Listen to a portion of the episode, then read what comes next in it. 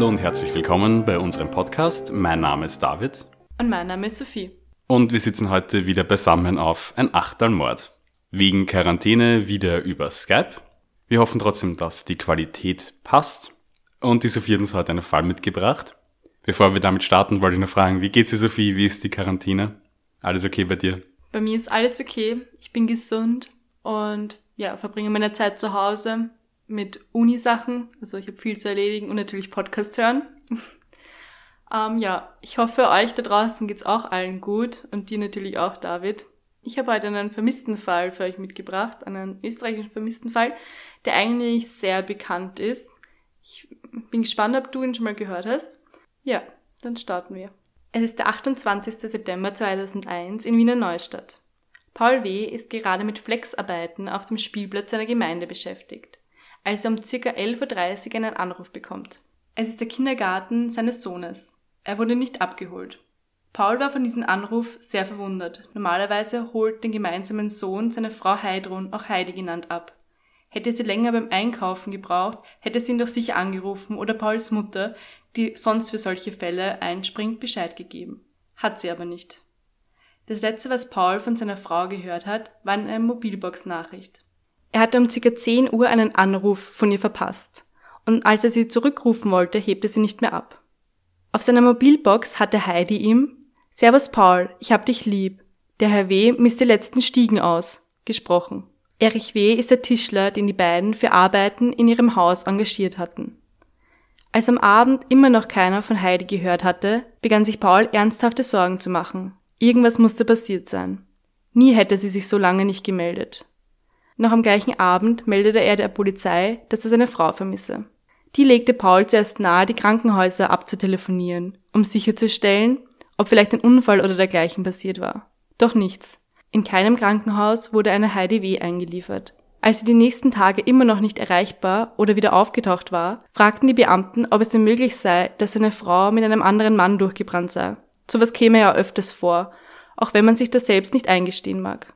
Doch Paul und Heidi hatten eine harmonische Ehe. Sie waren beide glücklich, davon war Paul überzeugt. Außerdem hatte sie weder Pass noch andere Papiere mitgenommen. Und vor allem hat sie ihren Sohn zurückgelassen, und es hätte sie freiwillig niemals getan. So wurde die Theorie eines Verbrechens immer präsenter und die Beamten begannen zu ermitteln. Heidi W. hatte um 8 Uhr den gemeinsamen Sohn in den Kindergarten in Neudörfel gebracht, anschließend gebügelt und anderes im Haushalt gemacht. Um 10 Uhr wollte sie bei ihrem Mann den Tischler ankündigen, kam da aber wie gesagt nur in die Mailbox. Sie musste das Haus danach nur mit Hausschuhen und ihrem Schlüssel verlassen haben. Der erste Verdacht fiel auf Paul selber. Statistisch gesehen sind es nun mal die Ehemänner, die ihre Frauen etwas antun. Das war auch Paul klar. Aber er hatte ein Alibi. Er war den ganzen Vormittag mit Arbeiten am Spielplatz beschäftigt. Der zweite Verdacht fiel auf den Tischler, der Heidi als letztes gesehen haben muss. Doch auch das führte zu nichts. Die Frau des Tischlers sagte aus, dass ihr Mann nach Arbeiten in Familie W.'s Haus den ganzen Tag zu Hause war. So wurden Flugblätter ausgehangen. Frau 1,72 groß, braune Haare, zuletzt im Dirndl gesehen. Am Morgen des 1. Oktobers fand Paul einen Brief in seinem Briefkasten. Von Heidi an Paul. In diesem stand, dass sie nichts mehr von ihm wissen will und sie durchgebrannt wäre. Ein Riesenschock für Paul. War er so naiv und dachte, er hätte eine glückliche Ehe, während seine Frau die Flucht vor ihm plante? Auch für die Beamten war der Fall klar. Heidi W. wollte weg von ihrem Mann. Doch Paul ließ sich damit nicht zufriedenstellen. Er glaubte nicht daran, und auch wenn sie ihn verlassen wollte, hätte sie niemals ihren Sohn zurückgelassen. Auch der bekannte Psychiater Reinhard Haller sagte dazu in einem Interview was. Normalerweise lassen Mütter ihre Kinder nicht zurück. Sie nehmen sie mit, wenn sie verschwinden oder nehmen im Nachhinein irgendwie Kontakt zu ihnen aus. In schlimmsten Fällen nehmen sie ihre Kinder auch mit in den Tod. Also wäre es sehr wahrscheinlich, dass es ein, dass ein Gewaltverbrechen vorliegt. So bewegt Paul, dass der Brief von einem Gerichtssachverständigen untersucht werden sollte. Ein Jahr dauerte es, bis ein Schriftexperte das Schreiben als eine eindeutige Fälschung erkannte. Ein Schriftvergleich enttarnte den Tischler Erich W. als Verfasser des Briefes. Dieser gestand, das Schriftstück gefälscht zu haben und wurde 2002 verhaftet. Herr W. sagte aus, dass er es nur aus Angst, weiterhin verdächtig zu sein, getan hätte. Er aber mit der Sache sonst nichts zu tun habe. Die Polizei ließ ihn wieder frei. Danach passierte einmal zehn Jahre gar nichts. Es waren, wie du wahrscheinlich dir auch schon denken kannst, einige Ermittlungsfehler. Zum Beispiel, dass dieser äh, Schriftexperte ein Jahr gebraucht hat, bis das als Fälschung mhm. enttarnt wurde. Auch die Nachbarn wurden nicht befragt, obwohl die Nachbarn ähm, an dem Tag einen schwarzen Mercedes vom Haus der Familie gesehen haben, der da sonst nicht steht, aber sie wurden einfach nicht gefragt. Zehn Jahre vergehen dann ohne jede Spur von Heidi. Keine Leiche wurde gefunden, es gingen keine Hinweise ein. Und 2012 wurde der Fall dann vom Cold Case Management des Bundeskriminalamtes wieder aufgenommen, wegen ihm diesen gesamten äh, Ermittlungsfehlern damals. Infolge der Ermittlungen wurde auch der Tischler Erich W. wieder mehrmals einvernommen. Und am 23. Mai 2012 kam es zum Durchbruch der Ermittlungen. Nach einigen Stunden Verhör gesteht der Tischler, dass am 28. September 2001 ein Unfall passiert sei. Heidi W. soll bei einem Spaziergang im nahegelegenen Wald gestürzt und gepfählt. Erich W. habe sich so erschrocken, dass er weggelaufen sei.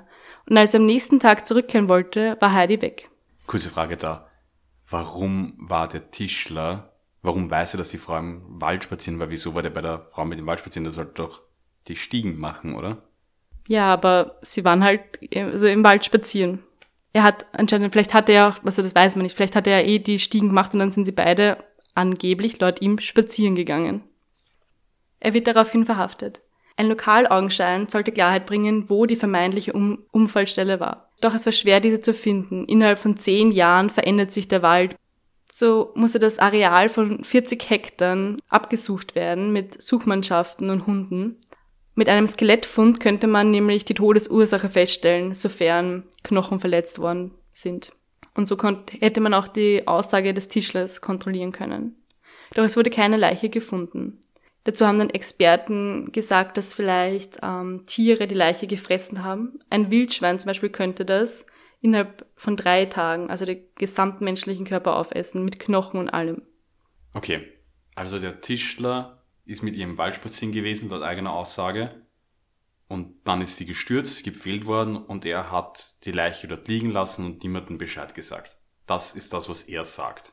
Genau, das sagt er. Er sagt, ähm, er hat so Panik bekommen, dass er dann weggelaufen ist und dann eben am nächsten Tag wieder hinkommen wollte, aber die Leiche war weg. Aber wir kommen dann noch zu anderen Aussagen, die er tätigt. Genau, eben eine Vermutung ist, dass vielleicht ähm, die Leiche von einem Wildschwein gefressen wurde Andererseits, wenn die Leiche schon zum Faulen begonnen hätte, hätten, wäre es ähm, naheliegend gewesen, dass Füchse einzelne Gliedmaßen, weil die sind eben Aasfresser, die Gliedmaßen verteilen, aber man fand einfach nichts. Eine andere Möglichkeit wäre, dass Erich W. die Leiche vergraben hat, aber man fand da auch nichts. Und außerdem hatte Heidi eine Brille, und einen Schlüssel und man suchte auch das gesamte Areal mit einem Metalldetektor ab, aber man fand einfach nichts. Man fand nichts von ihr. Du hast am Anfang gesagt, sie ist nur mit Hausschlapfen hinausgegangen. Wenn ich einen Spaziergang mache im Wald, gehe ich nicht mit Hausschlapfen raus. Also, das ist für mich schon der erste, wo ich mir denke, okay, das, also der Tischler klingt für mich absolut nicht glaubwürdig. Ja, also bei dem gesamten Fall, ich frage mich immer wieder, wie, was da für Fehler passiert sind oder ob das Fehler waren. Ich denke mal das auch mit Hausschlapfen, einem Waldspaziergang, irgendwie komisch. Und auch schon am Anfang, wie kann eine, ein Schriftexperte ein Jahr, wie kann das alles ein Jahr dauern, dass man das als Fälschung deklariert? Ich meine, der Mann muss ja auch irgendwas Handgeschriebenes von seiner Frau daheim haben, dass man das einfach, das, ich kann mir nicht vorstellen, dass das so lange dauert, aber mhm. anscheinend, ich weiß nicht. Der Tischler kam in U-Haft. Bei weiteren Verhören alter Bekannter der Familie sagten diese plötzlich vermehrt aus, dass Heidi von ihrem Mann weg wollte. Sie hatte Angst vor ihrem Mann. Nicht einmal selbst bestellen durfte sie. Er bestimmte sogar, was sie anziehen sollte und was sie tun sollte. Später in U-Haft sagte der Tischler aus, dass Heidi eine Affäre mit ihm anfangen wollte. Schon im Auto bei der Fahrt in den Wald habe sie ihm an der Hand gestreichelt und Annäherungsversuche gemacht. Er sagte dann weiter zum Geschehen im Wald aus, ich ging voraus, Heidi hinter mir. Plötzlich spürte ich ihre Hand zwischen meinen Beinen, und ich habe mit dem rechten Fuß im Abrutschen zurückgetreten. Da betraf ich sie am Oberkörper und sie fiel rücklings in die Tiefe. Ich kletterte zu ihr hinab und musste sehen, sie war bei ihrem Sturz gepfählt worden. Okay, ich weiß, ich, das ist jetzt das dritte Mal, dass ich darauf hinweise, aber okay, die steigt angeblich bei dem Tischler ins Auto. Ich hätte jetzt irgendwie gedacht, der Wald ist gleich in der Nähe, da spaziert man vielleicht schnell hin. Ich sag mit meinem Tischler, der bei mir daheim die Arbeit macht, mit dem fahre ich danach im Auto in den Wald, um mit ihm in Hausschlapfen spazieren zu gehen. Also, das ist, dass man da überhaupt irgendwie weiter ermitteln muss, ist für mich irgendwie schon komplett komisch, weil das ist ja ein, also aus meiner Sicht ist es jetzt eindeutig, dass das sich nicht so zugetragen haben kann. Für mich auch, aber es wird halt auch jetzt immer wieder ihr Mann verdächtigt mit diesen Aussagen, dass sie so unglücklich war in der Beziehung und so weiter. Die Staatsanwaltschaft Wiener Neustadt glaubte aber nicht an die Unfallversion und klagte Erich W. wegen Mordes an. Vor Gericht in Wiener Neustadt änderte Erich W. die Aussage wieder und belastete den Ehemann noch mehr. Er soll sie aus Eifersucht getötet haben. Er sagte aus, ich war mit Heidi im Wald. Auf einmal stand ihr Gatte vor uns. Es kam zum Streit. Heidi wollte schlichten, dabei wurde sie von Paul W. unabsichtlich von einem Felsen gestoßen. Er ist geflüchtet. Ich bin sofort zu Heidi hin. Aber da war überall Blut, also bin ich in Panik davongelaufen. So, und noch einmal sage ich das gleiche wieder vor. Die Frau geht mit dem Tischler im Wald spazieren in Haus schlapfen, nachdem sie mit dem Auto hingefahren sind. Dort bei einem Waldspaziergang ist auch der Mann, der ein Alibi hat und in der Arbeit war, auch im Wald spazieren und trifft sie zufällig. Und dann hat der sie gedreht und deswegen ist sie gestürzt und gestorben. Also die Geschichte wird für mich, es kommt mir so vor, als würde jetzt in der nächsten, beim nächsten Mal, wenn eine Aussage macht, ist da noch ein UFO dort und der Yeti hat sie, hat sie runtergeworfen, was ich. Also die Aussagen, das ist für mich jetzt schon ein bisschen bald lächerlich. Der Mann hat ja auch sogar ein Alibi. Das ist ja bekannt. Damals hatte er ein Alibi, wie ich schon gesagt habe, seine damalige Frau hat gesagt, nachdem er mit den Tischlerarbeiten fertig war, war er den ganzen Nachmittag daheim. Aber jetzt in, diesen, in der Verhandlung hat eine andere Freundin von Erich W. ausgesagt, dass er am Vormittag des 28. September 2001 per Handy angerufen hat und sie gebeten hat, ihn in Offenbach abzuholen. Er habe sich so erklärt, dass er sich bei einem Spaziergang im Wald verlaufen hätte. Als ihn die Frau später am Straßenrand auflas, sei seine Kleidung schmutzig und er ist sehr nervös gewesen. Diverse Zeugen berichteten von weiteren auffälligen Handlungen und seltsamen Erzählungen des Tischlers. Er habe auch nachweislich alle seine Waffen, Dolche, Pistole und Gewehre verkauft. Die Entscheidung des Schwurgerichts ging denkbar knapp aus. Bei Stimmengleichheit der Geschworenen 4 zu 4 in der Frage des Mordes fiel die Entscheidung zugunsten des Beschuldigten aus. Das Urteil lautete auf zwölf Monate Haft für das im Stich lassen einer Verletzten. Also sie haben, sind dann seiner Unfallgeschichte nachgegangen. Erich W.s Anwalt ähm, brachte eine Nichtigkeitsbeschwerde danach ein, da für das Delikt im Stich lassen eine Verjähr ein Verjährungszeitraum von fünf Jahren besteht und der abgelaufen war. Das heißt, der OGH äh, hob das Urteil auf, sodass Erich W. komplett straflos ausgeht. Und ja, es sind einfach so viele Verfahrensfehler passiert und das jetzt einfach ein, also ich, also ich, man kann, ich glaube auf jeden Fall, dass er es war. Ich weiß nicht aus welchem Motiv hin, ob, ob es wirklich ein Unfall war, aber es gibt noch ziemlich viele Interviews mit ähm, Paul W. und dessen Sohn, die jetzt allein zurückgeblieben sind. Der sagt, es ist ihm egal, ob der Erich W. jetzt im Gefängnis ist oder nicht, aber er will, dass das endlich alles aufhört, weil das geht, zieht sich über zehn Jahre. Das ist, muss echt hart sein. Also finde ich jetzt auch, also finde ich jetzt auch irgendwie erschreckend. Für mich ist bei solchen Fällen noch immer das Schlimme, wenn ich denke jetzt an den Mann und den Paul, wenn es stirbt schon deine Frau, deine Frau ist, also deine Frau bzw. verschwindet deine Frau, ähm, und dann heißt es noch, du bist schuld. Dieser psychologische Terror, der eigentlich ganz oft auf der Verwandtschaft liegt, wenn es die eben nicht war, das behauptet wird, weil ja eben statistisch gesehen schon die nähesten Verwandtschaft, also die ähm, meistens ja die Männer, die Frauen, Ehepartner, die Täter sind. Aber es muss so schlimm sein, wenn alle Leute glauben, du warst es, du wirst beschuldigt, von der Polizei vernommen und du warst es nicht. Dass das eigentlich, du hast eh schon das Schlimme, dass du jetzt eine geliebte Person verloren hast und dann noch, noch dieser psychologische Terror darauf kommt. Das heißt, du warst es auch noch. Das finde ich bei solchen Fällen immer extrem bedrückend. Überhaupt in dem Fall war es ja auch von Anfang an wollten ihn alle einreden, dass seine Freundin einfach verlassen wollte. Sie wollte nicht mehr, auch mit dem gefälschten Brief. Ich meine, ab da musste man sich ja schon denken, dass der Tischler auf jeden Fall was damit zu tun hat. Warum Warum fälsche ich sonst einen Abschiedsbrief? Nochmal kurz zurück an den Anfang. Ähm, eben, du gesagt hast, das mit dem Vermissten, mit den Anrufen, das ist auch für mich immer etwas sehr Bedrückendes, wenn ich daran denke, wie schlimm diese Zeit sein muss, wenn eine geliebte Person verschwindet und du dann nichts von denen hörst. Du rufst halt an, kriegst keine Rückmeldung. Ich kann mich auch sehr gut erinnern, da warst du auch dabei.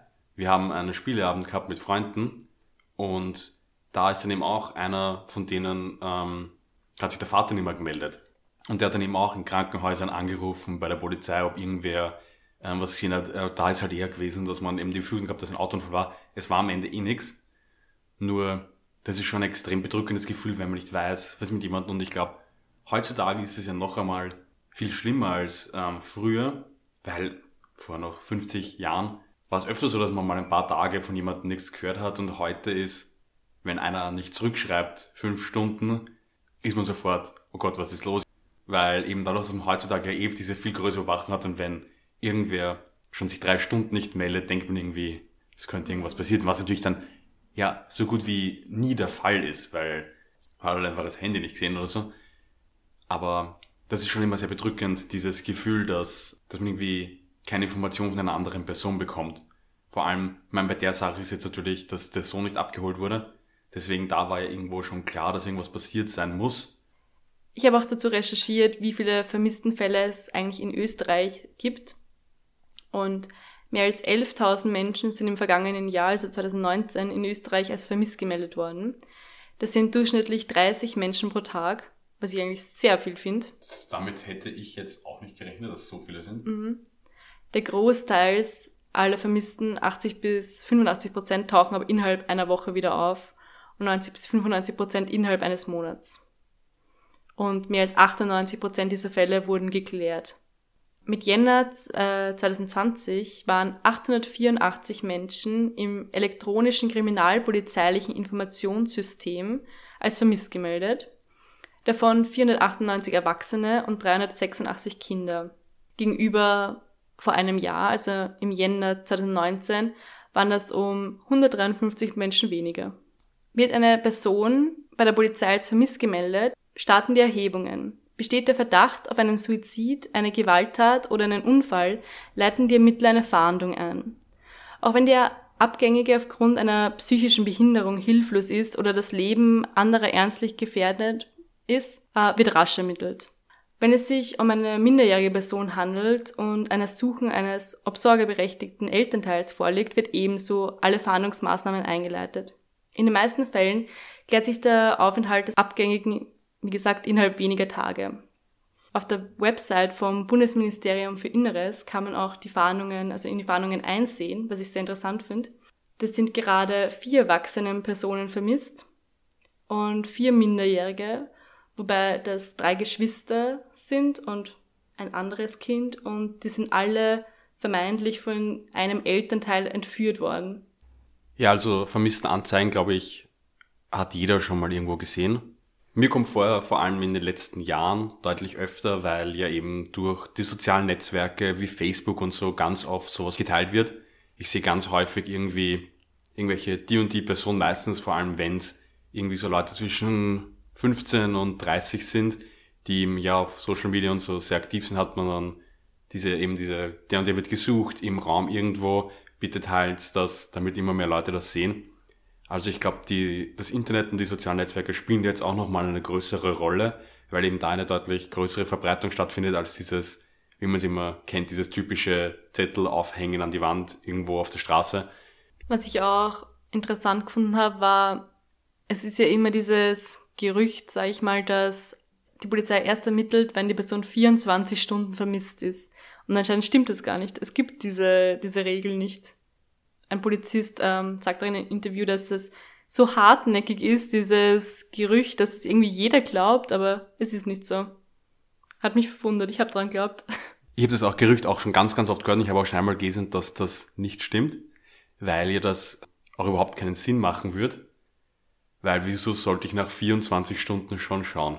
Das ist ja, und das, es geht ja eben nur darum, wenn irgendwie ein dringender Verdacht da ist, dass die Person einem Gewaltverbrechen ähm, Opfer eines Gewaltverbrechens wurde, weil man eben schon irgendwelche Umstände hat, dass man weiß, dass da irgendwie in der Familie was nicht passt oder so.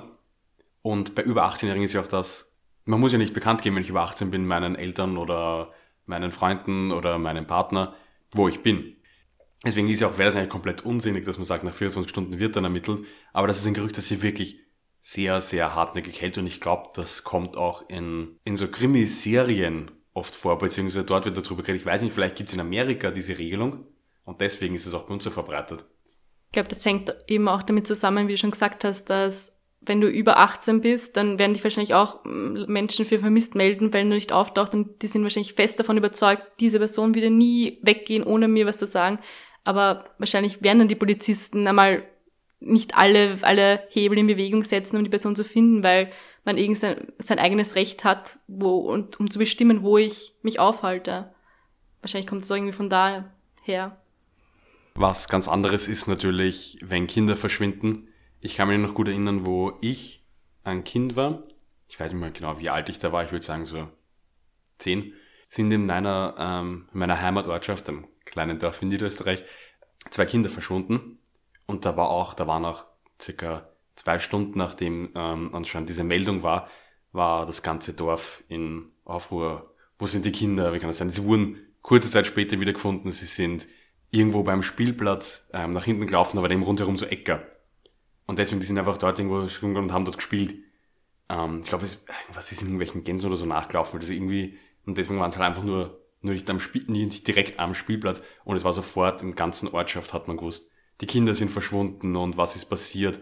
Und ich glaube, das ist eben auch, weil man sofort die schlimmsten Befürchtungen hat, weil ja diese ganzen Geschichten vom, in Österreich sagt man dazu dann der Kinderverzahrer, also diese Geschichten von Kindern, die von diesem stereotypischen älteren Mann in ihren Wagen reingezogen werden, ist eigentlich was, was extrem selten vorkommt, aber schon im Kindesalter irgendwie wird einem das so gesagt, du darfst nicht ins Auto von dem Bösen einsteigen.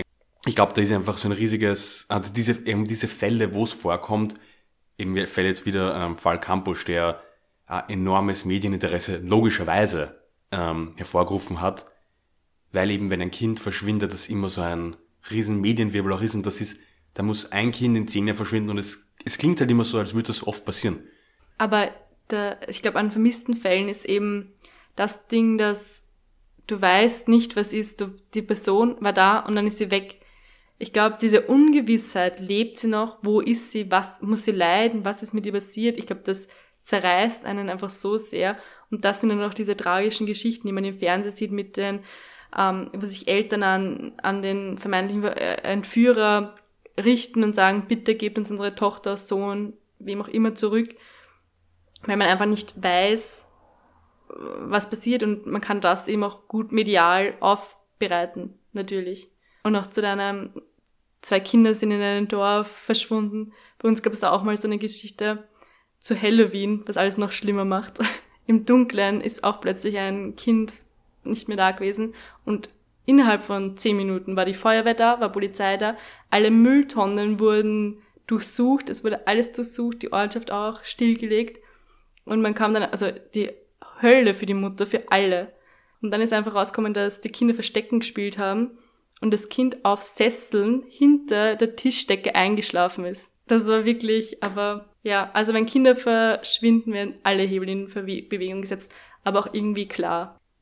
Diese Angst, vor allem natürlich ähm, für Mütter, dass sowas passiert, ist natürlich riesengroß. Also, weil man hat ja eben schon dieses, das Kind zu verlieren, ist ja in einer, in einer Menschenmenge, weil eben ja doch, ich glaube eben auch, weil diese Geschichte so eine ist vielleicht so eine der bekanntesten so Horrorgeschichten, in Anführungszeichen, der böse Mann, der vorbeikommt und das Kind mitnimmt. Das ist schon in Märchen immer das Böse, da ist halt dann der böse Wolf oder was, der das Kind verzahrt. Also diese Geschichte ist schon einfach, die hört man einfach so oft. Und ich glaube, deswegen hat die auch so, ein, so eine große Angst unter den Menschen. Ähm, Nochmal zurück zu, der, ähm, zu diesem Schriftvergleich, über den wir gesprochen haben bei diesem Brief. Es gibt den sogenannten forensischen Handschriftenvergleich der eben dazu dient, dass ähm, der Urheber eines Schriftstücks identifiziert wird. Da schaut eben der Gutachter auf gewisse Aspekte, die jeder beim Schreiben macht. Also jede Handschrift ist ja unterschiedlich und es können teilweise ganz, ganz kleine Merkmale haben, die man einfach selber macht. Das können irgendwo kleine Striche sein bei einzelnen Buchstaben Und dadurch wird dann eben herausgefunden, ob sich ein Schriftstück, ob das dasselbe ist, weil es wird ja auch dann sehr oft versucht, eine Schrift nachzuahmen. Deswegen kann das auch durchaus sehr schwer sein. Es gibt auch die sogenannte Graphologie, die versucht aufgrund von Handschriftausdruck die Persönlichkeit des Verfassers ähm, zu erfassen. Die ist allerdings nicht so häufig wie eben diese ähm, forensische Handschriftenvergleich. Und der forensische Handschriftenvergleich wird auch durch einen Gutachter vor Gericht bestätigt und gilt dann als Beweismittel. Weil es gibt ja auch häufig eben, das wäre dann die Graphologie, wo es darum geht, dass man sagt, ist dieser Brief unter Zwang geschrieben worden? Da behauptet man dann auch öfter, dass ja da Unterschiede in der Handschrift entstehen. Das ist aber höchst spekulativ und das wird normalerweise ähm, dann auch oft angezweifelt und deswegen das wäre vor Gericht kein Beweis. Im Gegensatz dazu eben dieser forensische Handschriftenvergleich, wo es nur darum geht herauszufinden, ob eine gewisse Person der Urheber eines gewissen Schriftstücks ist, das ist vor Gericht schon als Beweismittel zugelassen. Schriftvergleiche finden eben nicht nur bei so etwas statt, sondern auch zum Beispiel bei, bei Drohbriefen oder auch bei Urkunden wird auf so etwas geschaut. Man kann ja auch mittlerweile nicht nur handschriftlich, sondern auch feststellen, ob zum Beispiel die Tinte von einem gewissen Drucker kommt. Auch bei Schreibmaschinen hat das schon funktioniert. Deswegen kann man auch hier eben, wenn es um Drohbriefe oder ähnliches geht, wird dadurch versucht, den Urheber eines Schriftstücks herauszufinden. Okay, ich glaube, wir haben genug über Vermisste und unsere eigenen Erfahrungen mit solchen Dingen gesprochen. Danke Sophie für diesen Fall. War sehr spannend. Und ich glaube, wir treffen uns bald wieder, vermutlich auch wieder über Skype aufgrund der Quarantäne und treffen uns wieder auf ein Achtelmord.